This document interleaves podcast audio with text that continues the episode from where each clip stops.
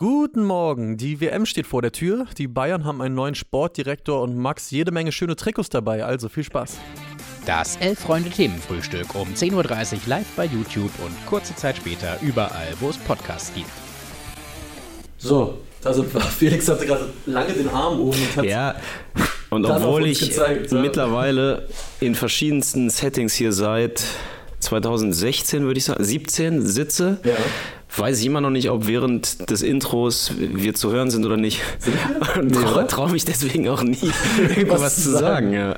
Eigentlich schon, ja. Ah, Okay. sehr gut. Zum ja, Glück eben. haben wir dann nicht weiter City Carthago gesummt. ja. diesen absoluten Banger von Haaland 936, aber darum soll es jetzt hier nicht gehen, sondern äh, wir starten heute rein mit der letzten Gruppe des Trikotwettbewerbs. Du hast deine Trikots dabei, Max. Direkt zum Start, okay. Direkt zum Start, damit ihr alle, die ihr gerade zahlreich zuguckt, voten könnt, und zwar die ganze Folge über. Ja, Und bist du schon ready? Ja, hast klar. Du sie, hast du sie im Kopf? ich sehe sie da. Also ich weiß, welche ich genommen habe. Ich weiß jetzt nicht genau, in welcher Reihenfolge sie kommen, aber Ja. das ist dann jetzt Gruppe H, oder was? Das dürfte Gruppe H Boah, sein. Todesgruppe würde ich sie nennen. Ja, alles klar. ich bin sehr gespannt, weil ich weiß noch überhaupt gar nicht, was kommt. Das war bei allen anderen anders. Aber siehst du sie bei dir auch? Äh, nee, weil der, warte. Aber fang mal an. Ich rückmarkiere. Oh, okay, also wir starten rein. Luis, das ist auch für dich, glaube ich, ein Sehnsuchtstrikot. Ja. Ähm, das Hertha erste Jahr Bundesliga, Rückkehr 97 bis 99, mehr oder weniger durchgetragene Heimtrikot. Ähm, wir haben gestern erst gemerkt, dass es davon zwei verschiedene Versionen gab. Am, ganz am Anfang der Saison, 97, 98, haben sie es noch, war der, war der Sponsor auf blauem Hintergrund aufgebügelt. Das ist dann irgendwann verschwunden. Ähm, Der junge Ante Czovic das auch, ist oder? der junge Sunnyboy Ante Czovic. Äh, auch nicht ganz unabsichtlich ausgewählt meinerseits, weil ich finde irgendwie, ich verbinde dieses Trikot, obwohl er jetzt keiner der absoluten Stars damals war, aber mit ihm einfach allein schon, weil er das erste Bundesligator, glaube ich, nach acht Jahren äh, Zweitliga oder nicht Erstliga-Fußball für Hertha gemacht hat, damals gegen Dortmund. Ich habe noch große Bravo Sport Doppelseite im Kopf, die meine Schwester mal in der Wut auf mich zerrissen hat, um es mir zu zeigen. Ja, sind auf jeden Fall Tränen geflossen. Ich sage nicht bei wem, bei meiner Schwester nicht. ähm, genau. Und das Trikot, ich finde es wunderschön. Ich finde das Bundesliga-Zeichen, das alte Bundesliga-Zeichen löst auch bei mir Absolut. äh, sehr, sehr viel aus. Das ganze Pattern. Äh, ich kann jetzt schon mal spoilern. Es kommt noch mal so ähnlich oder es kommt, es kommt nochmal ein ähnliches Trikot vor. Ich liebe dieses Pattern mit dem Adidas-Ding in der Mitte. Der Kragen ist geil. Ah, Ich mag auch, dass die noch so sehr locker am Körper hingen, selbst bei so austrainierten Typen, bei denen enge Trikots heutzutage ja auch nicht schlecht aussähen Ja. oder sehen, aber ähm, im Großen und Ganzen, ich lieb's. Ich weiß, dass viele Leute die Kragen nicht so nicht so mögen. Toni Kroos hat da ja mal gegen Ich bin auch abgeledert. gar kein Kragenfan, aber Boah, ich find's, ich find's absolut geil. Hier wird auch schon geschrieben von Second Screen, hab keine Sympathie für Hertha, aber das Ding ist echt geil. Siehst du? Ja, auch von der Farbgebung, ne? dieses tiefe Blau, was jetzt ja, gar nicht unbedingt Vereinsfarbe ist, aber irgendwie, das stimmt sehr, sehr viel. Vor allem auch Kombination Hose, Stutzen, die Stutzen oben noch so ein bisschen gekringelt. Boah, Übrigens für alle, die uns gerade als Podcast hören, kommt doch für die ersten 10 Minuten dieser Folge gerne hier auf YouTube, da könnt ihr ja wieder rübergehen, weil dann könnt ihr die Dinge auch sehen. Ja, oder googelt einfach simultan. Ich habe ja jetzt angesagt, um welches Genau. Trikot es geht und ich würde mal, es ist ja auch vielleicht ein ganz schönes Spiel, ihr, ob ihr jetzt das richtige Trikot im Kopf habt. Ich Eben. vermute mal ja. Intro. Okay. Machen wir weiter. Schöner Start. Eben, genau. Ähnliches Pattern, auch Wegen das. dem Trikot oder dem Mann, der es trägt? Alles zusammen. Okay. Also, das war mein aller, das war nicht mein aller, allererstes Fußballtrikot, aber das erste, was ich wirklich selber mir vorher gewünscht hatte, was ich kannte, was ich unbedingt, unbedingt, unbedingt haben wollte. Ich habe es dann irgendwann zu Weihnachten bekommen, zusammen mit der Hose. Das war bis heute eines der schönsten Weihnachten in meiner, in meiner Erinnerung. Icke Hessler, mein erstes großes Fußballidol, der Grund, warum ich mich überhaupt mit Fußball beschäftige, der Grund, warum ich wahrscheinlich hier sitze. Ähm, und ich weiß, das geht schon auch ein bisschen als Trash durch, würde ich sagen. Das Trikot, na, allein schon, weil diese, weil diese blauen Streifen so ein bisschen ausfaden. Aber wenn ich dieses Trikot sehe, dann denke ich, und klar, es ist eine- es ist eine individuelle Auswahl, aber ich denke an Ende 90er Fußball, als er noch ehrlich und gut war. Ja. Ähm, an den nicht mal 1,65 großen Icke Hessler, der Freistöße in den Winkel zwirbelt. Oh, Und gelebte Fanfreundschaft auch hier im Themenfrühstück. das stimmt, das ist echt ähm, auch da reiner Zufall. Ähm, mir war, als ich mich für Ecke Hessler angefangen habe zu interessieren, nicht bewusst, dass es eine Freundschaft zwischen Hertha und dem KSC gibt. Und die Geschichte habe ich hier bestimmt schon tausendmal erzählt, weil beim ersten Hertha-Spiel war ich ja wegen des KSCs. Ah ja. Und habe genau. geflennt, weil Karlsruhe verloren hat. Äh, Ähm, in der Saison sind sie dann abgestiegen und ich alter Opportunist habe gemerkt, okay, ich glaube, ich sollte eher auf die Hertha setzen. Tja. Und ab da ging es Jetzt dann. hast du den Salat. Jetzt habe ich den Salat, ja. Genau. Aber äh, genau, wunderschönes Trikot. Ich, ich lieb's auch. Ach, auch der Sponsor. Keiner macht mich mehr an. Retro. Okay. Ui. So, ein dann- von mir original zu Hause. Ja, ich habe es immer mal wieder überlegt, ob ich es mir mal jetzt im Nachhinein bestelle, aber ich bin nie so ganz zufrieden, wenn ich mir so Retro-Trikots äh, gebraucht irgendwo besorge. Irgendwie finde ich es dann doch immer so ein bisschen eklig. Für die Äh, Leute, die es nur hören, ist, es geht um den FC Barcelona.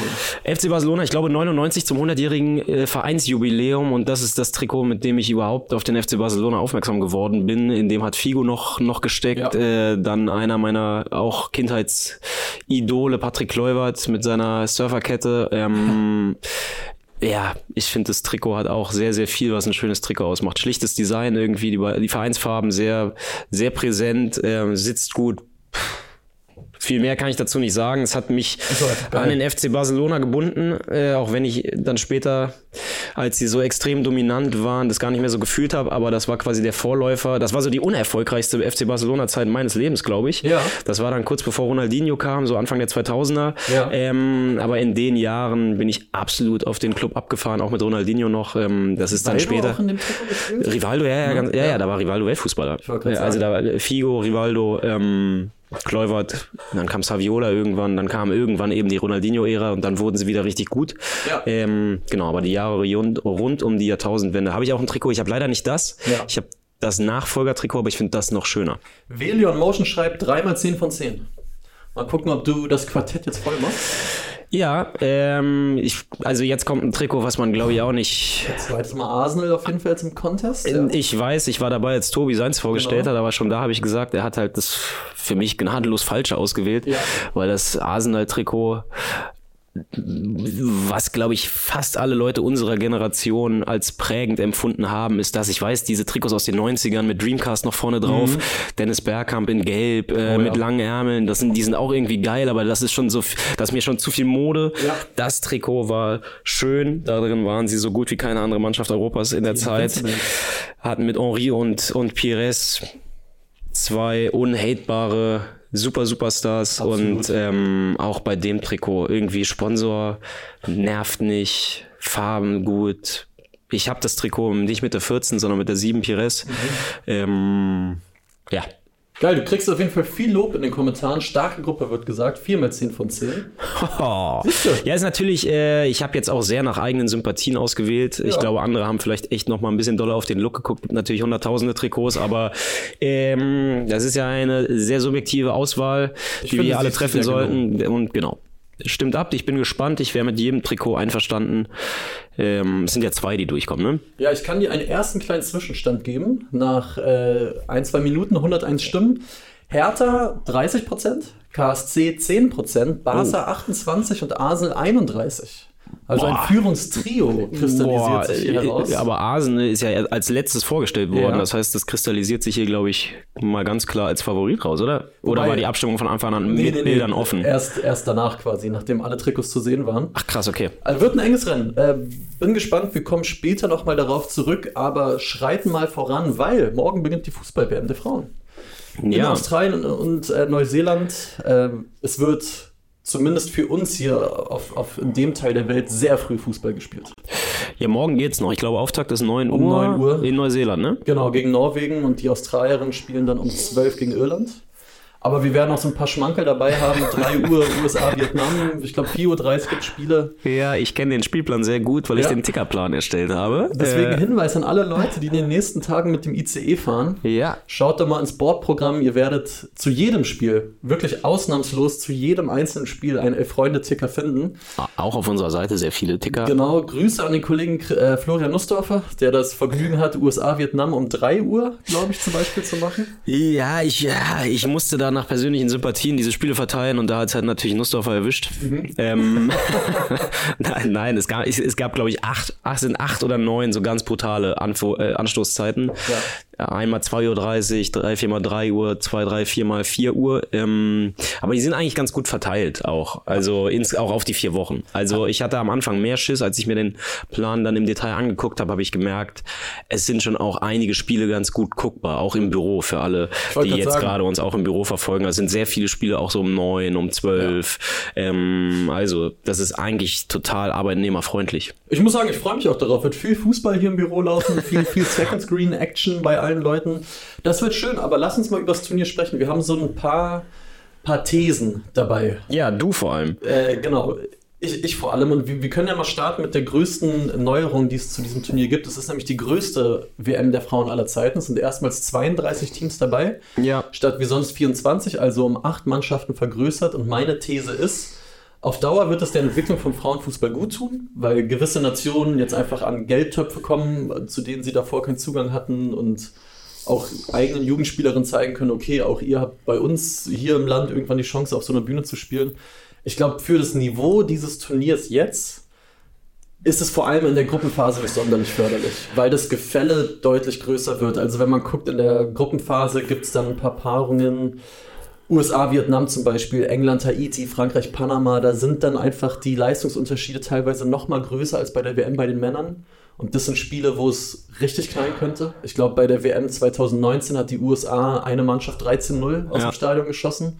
Ich erinnere mich. Ich glaube, so ganz übel wird es nicht, aber es können schon in der Gruppenphase ein paar sehr klare Nummern sein. Ja, ich ich würde auch sagen, kurzfristig ist das jetzt eher was, was Wasser auf die Mühlen vieler Kritiker sein wird, nämlich eben, wenn da ein, zwei Spiele zweistellig ausgehen, was ja auch in der Frauenbundesliga zum Beispiel, glaube ich, habe ich jetzt gerade noch irgendwo gesehen, die Bayern haben Potsdam im ja. letzten Spieltag 11-0 weggehauen ja. oder 11-1. Genau. Ähm, Ergebnisse, die man jetzt aus dem Männerfußball nicht mehr, nicht mehr so unbedingt kennt und gerade bei einem großen Turnier ähm, wird es dann, glaube ich, ein bisschen komisch.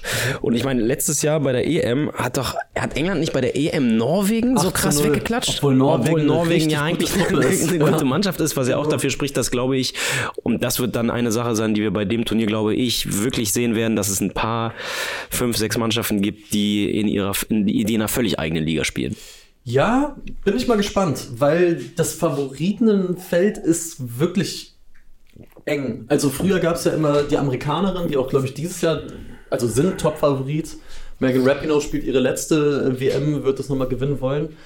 Aber die Spitze ist schon sehr, sehr eng beieinander. Also du hast die Amis, dann ist England dabei, obwohl die Engländerinnen wirklich krasse Verletzungsprobleme haben. Leah Williamson ist nicht dabei, die Kapitänin. Beth Mead, die letztes Jahr bei der EM richtig gut war. Frank Kirby spielt nicht mit. Dann hast du Deutschland, Australien hat mit Sam Kerr die wahrscheinlich beste Spielerin der Welt. Die Spanierinnen sind nochmal so ein Fall für sich, kann man gleich noch drüber sprechen.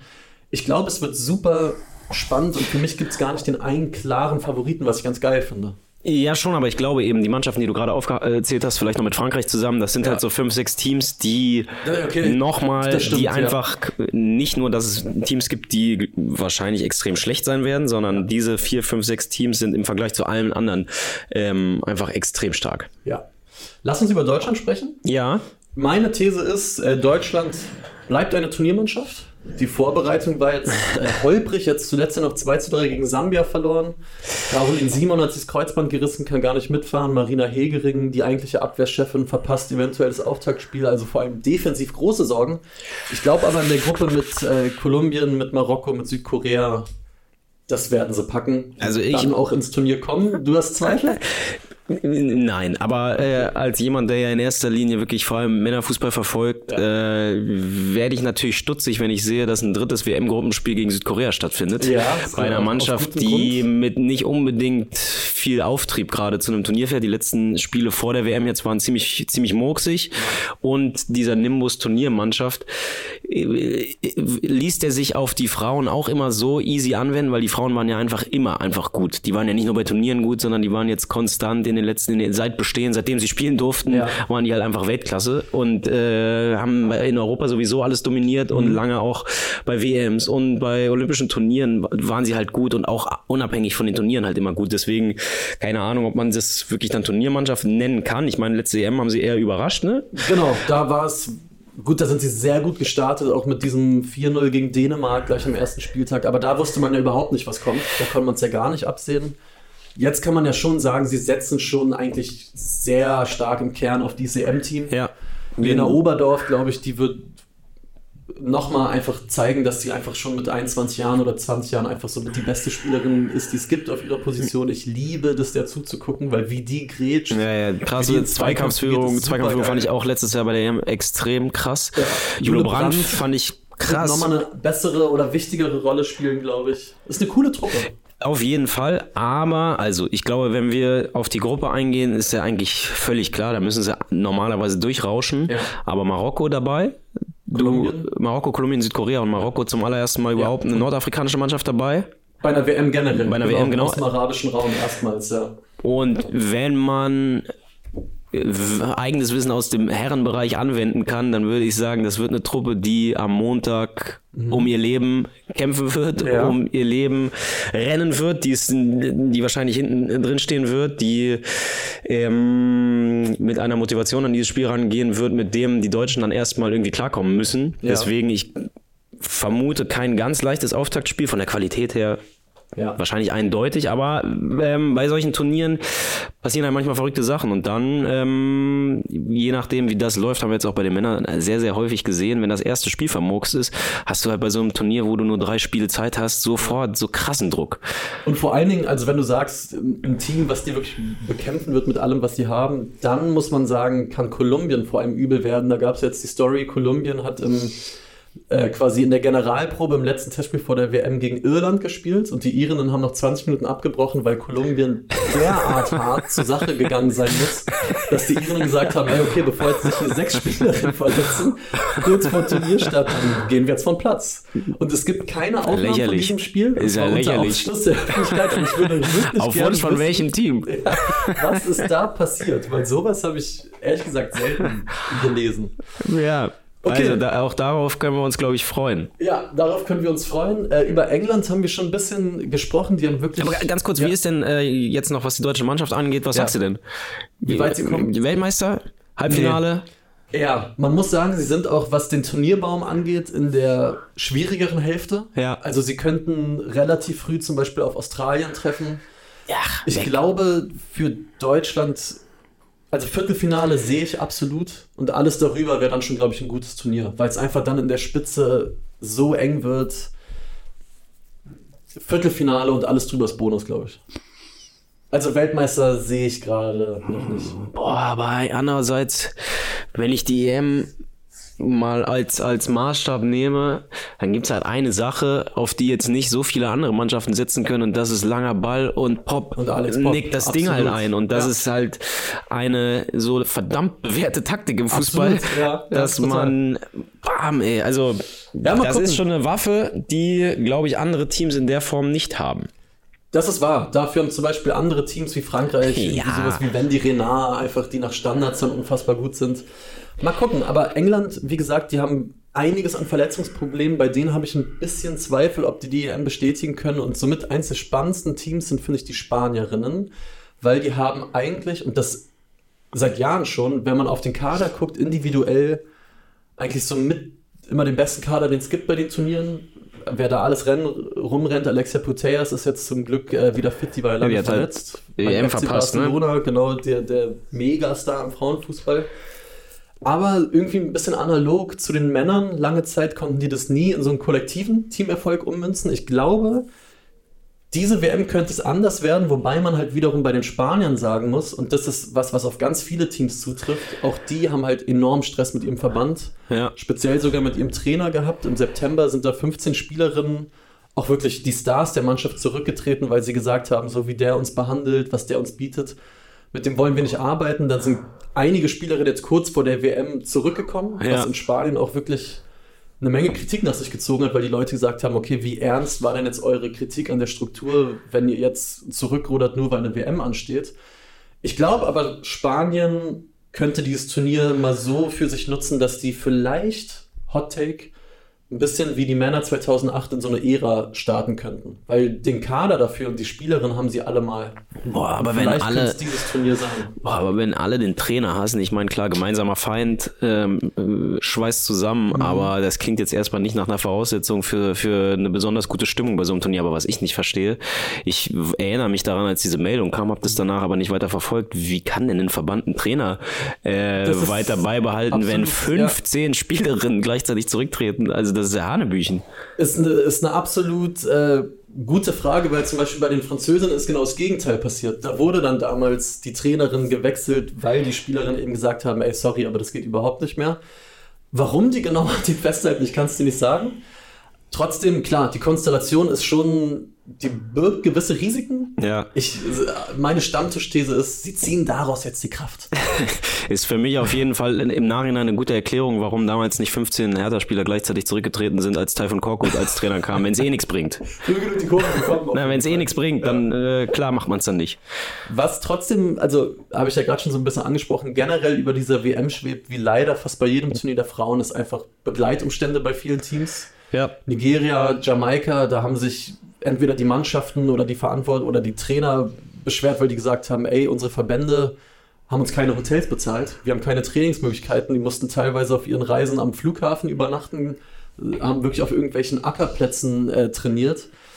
Also auch da sieht man, dass da einfach der Weg für manche Nationen einfach noch sehr, sehr weit ist. Wenn man zum Beispiel sieht, wie der DFB trainiert, das ist alles einwandfrei super. Ja. Und das ist bei anderen Nationen ganz anders noch tatsächlich. Ja, auch da sind die Unterschiede halt extrem, ne? Oder die Amis, ähm, was meintest du, du hast vorhin gesagt, äh, irgendein offizielles Vorstellungsvideo, wo Shaq O'Neal dabei Ja, ist. die Amis haben den Kader vorgestellt. Eingeleitet wurde das Video natürlich von Joe Biden. Und dann kam Taylor Swift und Shaq und alle möglichen Schauspieler und haben halt Spielerin für Spielerin hat irgendein Promi vorgestellt und da merkt man, okay, denen ist die Sache von nationaler Bedeutung. Und wenn du dann siehst, dass potenzielle Gegnerinnen am Flughafen übernachten Ja. müssen, dann braucht man sich im Nachhinein auch nicht wundern, wenn das Spiel zweistellig ausgehen sollten in der Ja. Gruppenphase.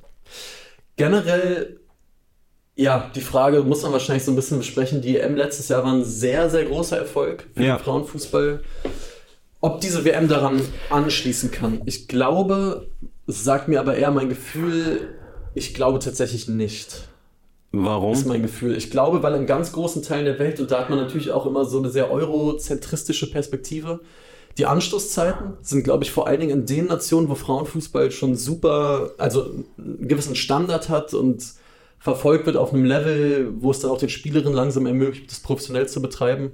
Ist natürlich nicht ideal, muss man einfach sagen. Da wären Abendspiele besser. Ja. Ähm, abgesehen davon ist es auch so, dass zum Beispiel diese ganze TV-Geschichte, nicht nur in Deutschland war das ja lange total unklar, ob es überhaupt gezeigt wird. In England war das ähnlich, in Japan war das ähnlich, in anderen Nationen auch. Und wenn man sich so ein bisschen umhört, und das schreibt zum Beispiel auch unsere Kollegin Greta, könnt ihr auch gerne nachlesen auf freunde.de, die wird ja auch videotechnisch mehr machen während der, des Turniers. Auch in den Gastgebernationen ist die Euphorie jetzt noch nicht überbordend, vor allen Dingen in Neuseeland. Neuseeland, in ne? Neuseeland wär- wurden von der FIFA jetzt 20.000 Tickets verschenkt, damit die Stadien nicht so ganz leer werden. Ich habe das Gefühl, es wird nicht ganz an diese EM anknüpfen können, weil die auch, glaube ich, teilweise davon gelebt hat. Es war das einzige richtig große Turnier in dem Jahr. Dazu noch nach einer Zeit, nach Corona, wieder volle Stadien. Man konnte wieder so ein bisschen befreiter so ein Turnier verfolgen. Und ich glaube, viel wird halt auch davon abhängen, zumindest hier in Deutschland, wie spielt Deutschland. Aber, Ganz aber, aber das ist ja eigentlich, zumindest in den vergangenen Jahren, auch bei Männerturnieren so gewesen. Ja. Also in dem Moment, wo Deutschland raus Deutschland ist, raus war, ist hier schon auch die Kurve so ein bisschen abgeflacht und ich würde so ein bisschen dagegen halten, Mhm. indem ich sage, dass ähm, wenn wir jetzt die WM in Katar Ja. mal als Beispiel nehmen, wo hier in Deutschland ja gar keine Euphorie war, die Deutschen dann auch noch mies waren, aber in anderen Teilen der Welt sah das schon ganz anders aus. Und wenn du sagst, in den etablierten Märkten ähm, sind die Anschlusszeiten nicht so gut, gleichzeitig gibt es äh, natürlich dafür die Chance in Ländern wie Absolut. Australien, äh, 100 wo ja. normalerweise die Anschlusszeiten dann halt beschissen sind oder in anderen Teilen Asiens, äh, dass dafür, ähm, gerade wenn auch so viele Truppen dabei sind, ähm, da ein ganz neues Interesse geweckt wird, was dann auf Sicht wiederum ähm, dafür sorgt, dass die Entwicklung da voranschreitet. Also Hoffentlich, deswegen meinte ich ja, mein Blick ist da wahrscheinlich auch sehr eingefärbt. also deswegen muss man wahrscheinlich einfach unterscheiden zwischen, wie wird es in. Deutschland sein und wie wird es in anderen Teilen der Welt sein. Und ich glaube, in dem Moment, und da würde ich dann auch sagen, kommt den Frauen der absolute Misserfolg der, der Männer gerade sehr entgegen. In dem Moment, wo die wieder fußballerisch überzeugen und Ja. als, als Typen ist es ja sowieso so, dass sich, glaube ich, viele der Leute, die sich in den letzten Jahren abgewandt haben vom, Total. vom großen Fußball, von diesen ganzen äh, verzogenen Typen, die zu allem die Klappe aufreißen, außer wenn es irgendwie um wichtige Sachen geht, Ja. ähm, dass die sowieso ja schon immer äh, oder schon schon lange sagen, okay, bei den Frauen, da hat man irgendwie noch sowas wie, ähm, den jubelt man irgendwie mit gutem Gewissen zu und Ja. in dem Moment, wo die erfolgreich spielen werden, kann ich mir sehr gut vorstellen, dass Anschlusszeiten hin oder her und die deutschen Anschlusszeiten gehen meiner Meinung nach, zumindest jetzt in der Gruppenphase, alle klar, das ist dann vormittags um 10, um stimmt. 11, da Das kann man mal stimmt. den Fernseher anmachen, wenn der Chef kein Arschloch ist und dann ähm, kann ich mir schon vorstellen, dass auch hier wieder Leute Bock auf dieses Turnier bekommen. Nein, Bock, Bock glaube ich auch. Also ich glaube, das wird auch im Vergleich zu anderen Weltmeisterschaften eine Resonanz erfahren, die es, wie gesagt, so bei anderen WMs noch nicht gab. Man muss halt schon sagen, die EM letztes Jahr, die war Die schon... war natürlich State of the Art, allein schon, weil die Stadien Genau. so krank voll waren. Ja. Das ist natürlich was, wenn jetzt in Neuseeland äh, irgendwie ein, ein halbleeres Stadion zu sehen ist, das bremst natürlich. Da gebe ich dir absolut recht. natürlich in Australien das Auftaktspiel morgen gegen Irland 81.000 Leute. Das ist auch zum Beispiel so krass. Die Irinnen sind zum allerersten Mal bei einer WM dabei. Ganz viele Spielerinnen, die dann neben dem Fußball auch noch normal arbeiten gehen, eigentlich in ganz anderen Sphären unterwegs sind und die zocken dann morgen vor 80.000 Leuten. Das ist schon, schon noch geil. Und Australien, glaube ich wirklich, das wäre natürlich fürs Turnier auch gut vor Ort. Solange, wenn der Gastgeber lange drin ist, ist es immer gut. Australien ist richtig gut. Wie gesagt, Sam Kerr, wenn ihr bei Kicktip dabei seid, so Bonuswette, Torschützenkönigin, heißer Tipp. Ja, Wunderbar. soweit. Dann haben wir hier jetzt erstmal einen Rundumblick gewagt. Äh, in den kommenden Wochen werden wir natürlich die aktuellen Geschehnisse verfolgen. Genau, Greta wird auch hier mal zu Gast sein und von vor Ort berichten. Und noch eine kurze Sache daran anschließend an die Frauen-WM. Wir hatten gestern schon einen Aufruf und den wollen wir heute noch mal kurz mit euch teilen. Unsere liebe Fotoredaktion sucht Fußballfans, also im Idealfall euch, die nicht von Vater oder Opa, wie man es oft kennt, diese Geschichte, zum ersten Mal mit ins Stadion genommen worden sind, sondern von Mama oder Oma oder der Tante oder der Schwester. Und wir haben da wirklich schon viele schöne Geschichten zugeschickt bekommen. Wenn ihr auch so welche habt und Lust hättet, euch gemeinsam auch fotografieren zu lassen und uns was erzählen würdet, dann schreibt an fotoredaktion Freunde. Also wie gesagt, wenn eure Mutter, Oma, Tante, Schwester, wie auch immer euch so ein bisschen an den Fußball rangeführt hat, meldet euch gerne fotoredaktion Freunde. .de. Sollte ich vielleicht zur Sicherheit noch dazu sagen. So, wir springen weiter. Was haben wir noch auf der Platte? Den FC Bayern München. Oh nee. Oh nee, haben wir gestern schon so lang. Gestern Komm ganz schnell, hier- ich kenne den Typen nicht. Ja, eben, genau. Ge- ge- Gestern hier die Breaking News. Die Bayern haben einen neuen Sportdirektor. Er heißt Christoph Freund. ja. Er kommt ja aus dem RB-Kosmos, lange jetzt in Salzburg gearbeitet, da auch so viel im Hintergrund, lange irgendwie der Rangnick Sprössling gewesen und jetzt übernimmt er den FC Bayern. Ja, was sagen wir jetzt dazu? Also ich muss auch gestern sagen, ich kannte den Mann bis gestern nicht wirklich. Wie sieht's heute aus? Was, was nicht deine wirklich. Sag doch einfach, du kanntest ihn nicht. Ja, nicht. ja, nicht wirklich. Ja, ich kannte ihn nicht so gut. Ähm, mir war seine Identität nicht ganz äh, bekannt. Ähm, also er kommt von RB Salzburg. Er übernimmt erst das äh, einmal hier zur Klarstellung erst nach der aktuellen Transferperiode, Periode, damit er da jetzt niemandem reinfuscht. Er ja, äh, ist eine sehr atypische Bayern-Personalie, würde ich sagen, wenn man so. an die jüngere und an die nicht ganz so junge Vergangenheit denkt, wo normalerweise ja doch eher verdiente Spieler in entscheidenden Rollen, Hönes, Rummenigge, Kahn, Salihamidzic, Nerlinger, zwischendrin mal Sammer, der jetzt bei den Bayern kein Spieler war, aber in Deutschland ein großer Name. Ja. Ähm, das ist ein neuer Weg, den man bestreitet, vielleicht auch, weil man in den letzten zwei Jahren, drei Jahren gemerkt hat, dass die Doppelspitze Brazzo, Kahn vielleicht zu wenig nicht Fußballer-Know-how hatte Ja. und man so einen Verein, so bescheuert sich das dann anhört, eben doch eher tatsächlich wie ein Unternehmen führen muss. Aber im Endeffekt, er wird Sportdirektor, ne? Ja. Also sollte er schon auch Ahnung von Fußball haben und er ist ja auch ein, er ist ja auch ein ehemaliger Spieler, das sollte man jetzt äh, oder oder das soll hier nicht unter den Tisch fallen. Er hat dann in Österreich, glaube ich, gespielt und ist insofern natürlich auch eher Fußballer, aber eben hatte nichts mit dem FC Bayern zu tun und ähm, hat aus Salzburg ähm, hat er zumindest sehr viel Geld mitverdient. Ja. Mit, dem, mit, mit Salzburg hat er Transferüberschüsse 400 von 400 Millionen Millionen in den letzten Jahren äh, erwirtschaftet. Äh, ist halt jetzt so ein bisschen die Frage, der FC Bayern ja eigentlich kein Verein, der darauf guckt, wie viel Geld man mit Transfers einnimmt, sondern Genau. eher, was gibt man so aus. Ähm, aber vielleicht merken sie auch langsam, ey, wir müssen äh, mehr Richtung Dortmund wirtschaften und äh, Jahr für Jahr Hammerverkäufe drin haben, damit wir gegen die Großen weiter anstinken können. Ja, aber genau das, was du eben meintest, finde ich an der Sache spannend. Also dessen Job war es ja bislang, der hat Leute geholt wie Haaland oder Adeyemi, Schoboschlei, die dann für sehr viel Geld weiterverkauft worden sind. Und beim FC Bayern geht es ja dann schon um ein anderes Regal. Also da willst du ja schon Spieler, die sofort auf allerhöchstem Niveau mitspielen können. Und ich frage mich auch, also es ist vielleicht ein komischer Gedanke, aber der wird auch sicher irgendwie Spaß daran gehabt haben, so geile Talente, so ein bisschen Golddigging zu gucken, oh, guck mal, der, für, für so und so wenig Euro können wir den holen und weiterverkaufen. Und wenn du dann plötzlich in einem Regal unterwegs bist, bei Spielern, die alle kennen, die wir auch alle kennen, wo man ohne äh, in, der Branche drin zu stecken sagen könnte, ja gut, das ist ein guter Fußballer, der könnte Bayern helfen. Macht es dem Bock oder verliert der Job dann irgendwie fast den Reiz, wenn du nur noch sagst, okay, wen, was brauchen wir? Gut, dann holen wir Top-Spieler A und dann ist die Sache auch geregelt. Oder er hat einen ganz neuen Ansatz für die Bayern. Fände ich wiederum auch spannend, kann ich mir aber gerade schwer vorstellen. Ja, aber das geht ja ein bisschen in die Richtung von dem, was ich gerade meinte. Es klingt halt so ein bisschen nach einer kleinen äh, Taktikveränderung, dass man eben noch doller jetzt darauf guckt, vielleicht Leute zu holen, die sportlich schon das Zeug haben, weiterzuhelfen, weil ich sag mal so, jetzt einen Haaland, ähm, ob der jetzt von Salzburg, klar wurde er erstmal von Salzburg entdeckt, aber ob er von da zu den Bayern direkt gegangen wäre oder erstmal zu Dortmund, der war gut genug, um auch in dem Moment schon den Bayern zu helfen. Fair enough. Und ich meine, wie lange war der in Salzburg? Ein knappes Jahr. Also da wird er auch nicht weit weg davon gewesen sein.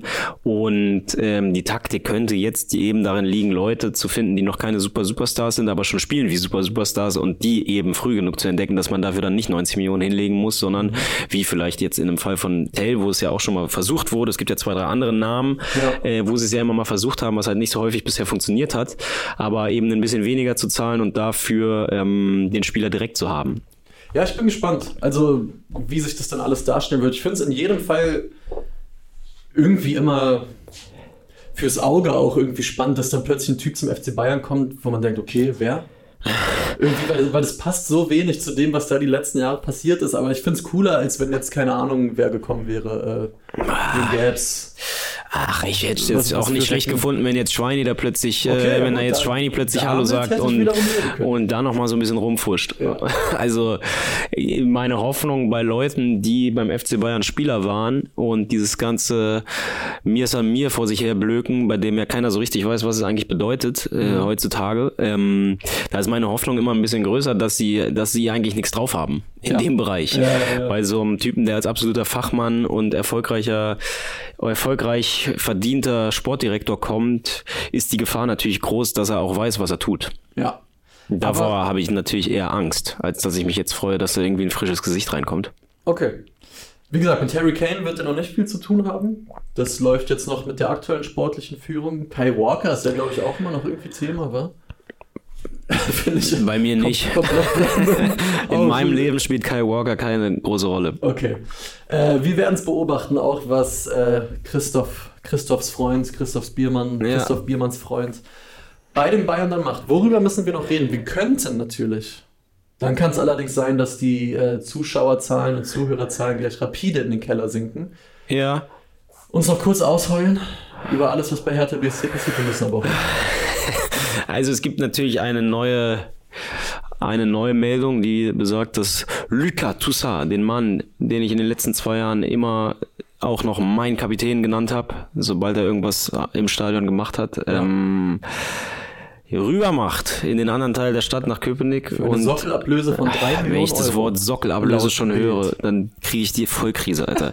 Verschissene Sockelablöse. Mach doch einfach, sag doch einfach, wir zahlen das Mhm. und dann einigt man sich meinetwegen auf einen Preis, der nicht ganz so hoch ist wie das, was maximal drin wäre mit irgendeiner scheiß Sockelablöse. Ich hasse das Wort Sockelablöse. Keiner weiß, was das bedeutet.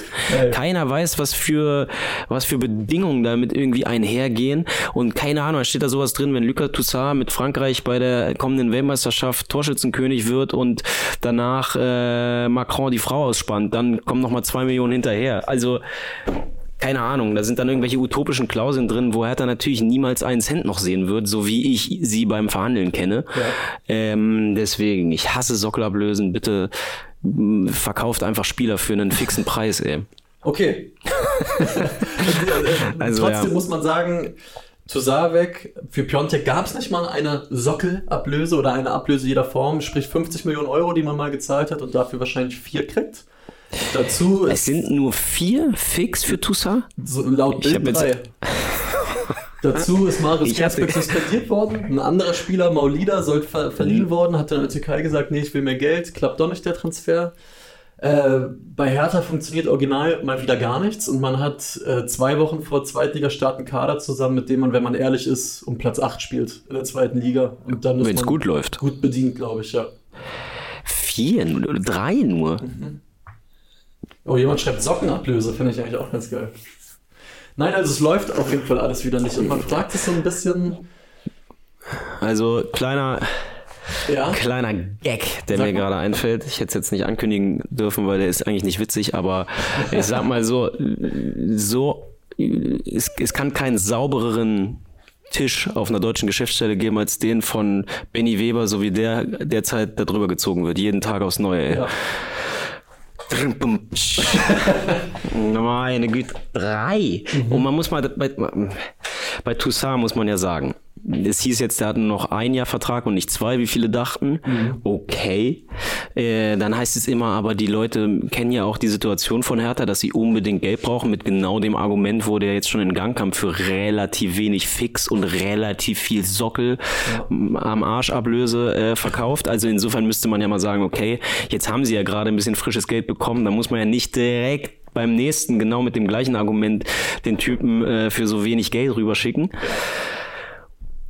Und man muss halt einfach sagen, der Typ, klar, der war bei Hertha, Hertha war scheiße, der äh, hat nicht 25 Millionen Euro Ablöse gerechtfertigt in seinen drei Jahren hier, aber der war mit Abstand in den letzten zwei Jahren der konstanteste und gerade in der letzten Saison ein Typ, bei dem du schon gesehen hast, Ja. der ist besser als das, was bei Hertha in den letzten Jahren so rauskam. Und dafür drei Millionen finde ich dann schon wieder das ist schon ein lächerlicher Betrag, wenn ich mir angucke, was sonst so bezahlt wird, wenn ein verfickter, äh, Entschuldigung, sorry, wenn ein Felix ein Matcher für, was weiß ich, für Sockelablöse von 30 Millionen wechselt, dann denke ich mir schon, kommt, Alter, Ja, ich, ich glaube, mach fünf raus. ich glaube wirklich, dass das Problem Und ist. dann auch noch, wir haben ja noch überhaupt nicht drüber geredet, dann geht er halt zu Union. Klar, Ja. diese Rivalitätssache, die ist bei mir jetzt auch nicht so krass verankert. Aber trotzdem muss doch auch das, wenn man die ganze Zeit sagt, ihr müsst unsere Situation verstehen, dann muss das doch auch in den Verhandlungen so ein kleines Argument sein, wenn man sagt, ey, pass mal auf, wenn wir euch den verkaufen, ihr zahlt da schon ein bisschen mehr als jeder andere Verein. Ja. Also, meine Güte, Ich glaube, das Problem ist, dass wirklich einfach viele Leute oder viele Spieler, die jetzt diesen Hertha-Stempel drauf haben, einfach einen krassen Marktnachteil haben. Also man hört ja, oder wir haben aus gut unterrichteten Quellen gehört, zum Beispiel jemand wie Marc-Oliver Kempf, Ja. mit dem Hertha jetzt eigentlich nicht unbedingt plant für die zweite Liga, den will niemand. Du rufst in Heidenheim an, in Darmstadt, bei irgendwelchen Teams, wo du denkst, ach komm mal, die sind gerade aufgestiegen, so ein ja, solider Verteidiger, der kennt die Bundesliga, die sagen, oh, war bei Hertha, ist mit euch abgestiegen, sorry, nee, danke. Niemand. Es gibt keinen Markt für diese Spieler. Dodi Luke Bacchio trainiert gerade alleine auf dem Schenkendorfplatz. Schwolo genauso. Für, wie gesagt, für Piontek hast du nicht mal mehr ein Cent an Ablöse bekommen. Ich glaube, alle, die diesen Hertha-Stempel drauf haben, da weiß einfach der, der aufnehmende Verein, okay, ihr braucht jeden Cent, eure Spieler haben die letzten Jahre gar nichts geliefert. Wenn die- mal, was du kriegen kannst. Wenn die Jungs jetzt verschenkt werden, könnten wir mit unserer Betriebsmannschaft eigentlich auch mal unseren Hut in den Ring werfen. Ne? So ein Dodi da so. vorne drin, ey. So, so Ich Montag haben wir nur 5-9 verloren. 5-9, insofern muss klar sein, Dodi, wenn du bei uns eine Rolle spielen willst, dann musst du natürlich auch deinen Schweinehund überwinden und defensiv mitmachen. Ne, sonst äh, wird das auch bei uns eng, aber ich meine, ihn hier ein bisschen im Hof trainieren lassen alleine können wir auch. Ja, auf, auf jeden Fall. Ah, nee, ich bin äh, dieser Tage wirklich bedient, was vielleicht auch daran liegt, dass das Interview, was wir beide gemacht haben mit den in, in, im Heft, äh, was hier liegt, man kann es ja nochmal zeigen, mit Marius Gersbeck, Paul Dada Kai Bernstein jetzt schon so ein bisschen anderen äh, Swing bekommen hat durch alles, was jetzt zuletzt passiert ist. Ja, ist ein Ja. historisches Dokument jetzt schon wieder. Und wo man wirklich immer jetzt so das Gefühl hat, ja, Abstieg und jetzt mal wieder auf sich besinnen und Berliner Weg und es geht einfach nahtlos weiter. Und man hat so das Gefühl, manche Vereine, die haben mal so ein paar Monate oder lass es auch mal ein, zwei Jahre sein, so ein bisschen Scheiße am Fuß und Hertha schwimmt mit offenem Mund einfach durch die Kanalisation und nimmt alles mit. Und bei Hertha läuft es auch nicht so, dass ein Gersbeck kommt, eine absolute Identifikationsfigur und der reißt sich nicht, nicht das Kreuzband und man sagt, ach bitte, jetzt kann er nicht spielen, sondern er muss einen Anfang 20-Jährigen in einen Briefkasten krankenhausreif prügeln. Und man Wenn es so Gefühl, passiert ist. Wenn es so passiert ist, man hat das Gefühl, wann hört das einfach mal auf? Wann kann einfach mal eine Woche nur so halb schlecht laufen? Warum muss es immer, immer so, also gleich so katastrophal laufen? Ich würde gerne jetzt allen mal kurz äh, eine, eine äh, zum Abschluss eine Stunde Zeitsprung. Vor einer Stunde kommt er völlig verzweifelt sagen. bei mir ins Büro rein und sagt, ey, hast du eine Hertha-ID? Thema Hertha-ID kann man eine eigene Themenfrühstückssendung füllen. Ähm, die braucht man, um sich Tickets für auswärts oder eigentlich auch für heim, glaube ich, wenn man jetzt keine hat, äh, zu bestellen. Ey, ich brauche noch jemanden zweiten, der für Jena, ich brauche zwei Tickets für Jena, Jena Auftaktspiel DFB-Pokal. Also es ist so, auch bei dir gibt es da eine sehr große Schere zwischen Ja. dem, was eigentlich passiert und dem, Ja, was du absolut. selber trotzdem äh, bereit bist zu geben. Und der liebe Kollege Jens aus der Fotoredaktion hat mir ein zweites Ticket besorgen können. Ich fahre mit meinem Vater jetzt nach Jena. Ich freue mich auch drauf, aber das ist ja das Schlimme. Diese Beziehung, es ist halt eine toxische Beziehung, in die man viel investiert und seit fünf Jahren die einzigen Sachen, über die man sich mal so wirklich freuen konnte, ist, man gewinnt ein Relegationsrückspiel und Ishak Belfodil tanzt in der letzten Minute die VfB-Abwehr aus und das war's. Noch vereinslos übrigens. Noch Vereinsschluss, ja. Hat halt aber auch gerade, ich meine, der hat wenigstens, bevor er hier nochmal einen Vertrag äh, beschrieben hat, Probleme mit der Polizei bekommen. Aber ähm, nun gut.